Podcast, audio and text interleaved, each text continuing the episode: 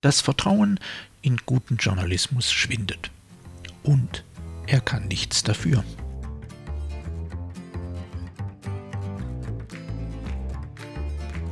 Mein Name ist Jörg Sommer und dies ist Demokratie Plus, der wöchentliche Podcast zur politischen Teilhabe. Jeden Donnerstag erscheint ein neuer kostenloser Newsletter. Am folgenden Sonntag gibt es den Text dann als Podcast. Alle Ausgaben finden Sie ganz einfach Geben Sie demokratie.plus in Ihren Browser ein und schon sind Sie da, wo Sie sein wollen. Nun aber zu unserem heutigen Thema.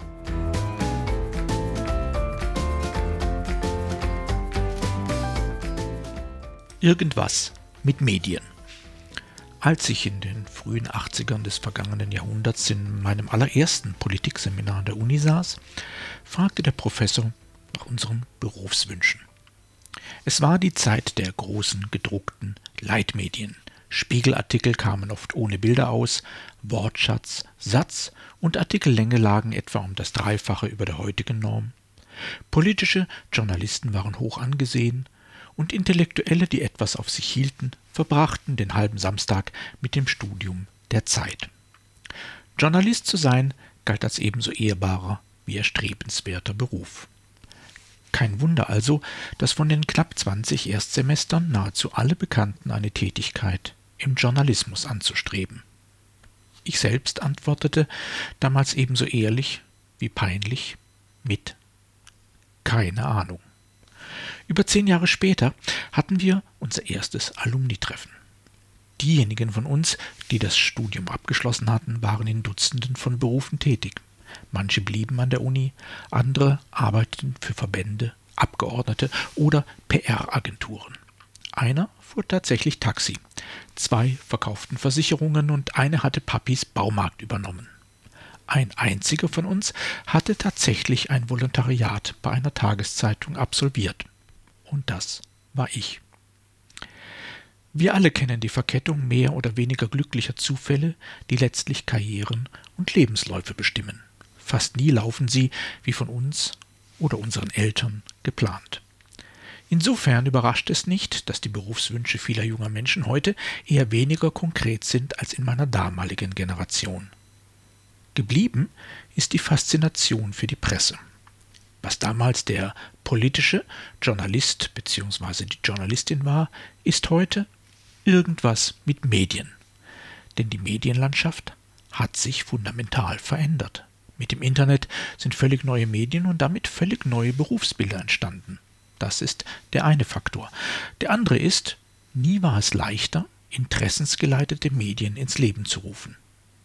Dabei gibt es zwei an Umfang und Einfluss noch immer zunehmende Medienarten. Einerseits die Medien mit konkreter Agenda. Zwar hat heute keine der im Bundestag vertretenen Parteien noch ein klassisches Parteiorgan in Form einer eigenen Tageszeitung, aber es gibt zugleich unzählige Medien, die konkrete politische Aufträge verfolgen. Nicht alle, aber die meisten sind online und viele von ihnen machen ihre politische Agenda nicht transparent. Andererseits nehmen Medien an Bedeutung zu, welche die klassische Trennung von Werbung und Journalismus nicht mehr praktizieren oder gleich ganz auf gekaufte Inhalte setzen. Influencer ist zwischenzeitlich eine der am häufigsten zu hörenden Berufswünsche. Tatsächlich ist diese Gruppe für große Teile der jungen Generation eine primäre Informationsquelle bei der Entwicklung ihres Weltbildes. In dieser neuen Medienlandschaft sind klassische Journalistinnen und Journalisten mit klassischem Berufsethos zunehmend von Marginalisierung bedroht. In der Medienrezeption von immer mehr Menschen haben sie nur noch eine untergeordnete Bedeutung. Zugleich spielt in den interessengeleiteten und den käuflichen Medien die Wirklichkeit kaum noch eine Rolle. Wahrheiten werden selektiert, ignoriert und manipuliert, bis sie mit den jeweiligen Botschaften kompatibel sind. Das bleibt den Menschen letztlich nicht verborgen, doch für eine Unterscheidung zwischen Wahrheit und Lüge, zwischen Qualität und Bullshit, braucht es Kompetenzen und Ressourcen. Darüber verfügen nur wenige. Und so ist es kein Wunder, dass einerseits immer mehr junge Menschen irgendwas mit Medien machen wollen, zugleich aber der Respekt gegenüber gutem Journalismus immer mehr unter die Räder kommt. Seriösen Journalistinnen und Journalisten geht es letztlich ebenso wie seriösen Politikern. Von beiden gibt es gar nicht so wenige, aber sie haben es immer schwerer, Interesse und Akzeptanz für ihre Arbeit zu finden.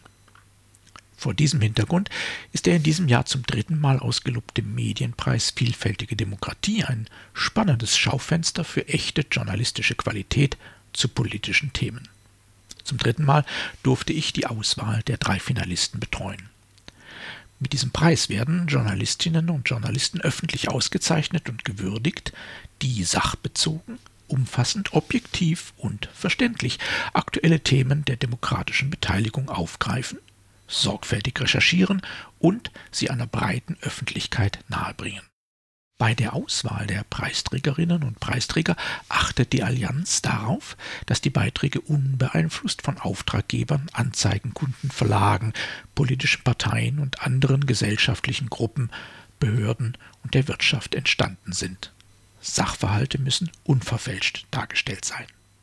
Weder interessengeleitete noch gekaufte Beiträge haben also bei diesem Preis eine Chance. Die endgültigen Preisträger werden Ende Juni verkündet.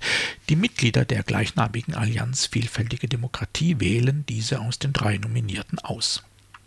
Aber schon heute lohnt sich der Blick auf die drei Beiträge, die es aus einer Anzahl von über 150 Vorschlägen in die letzte Runde geschafft haben. Da wäre der erste Beitrag Bundesweite Volksentscheide, was dann? Was wäre, wenn bundesweite Volksentscheide künftig zu allen Themen möglich wären?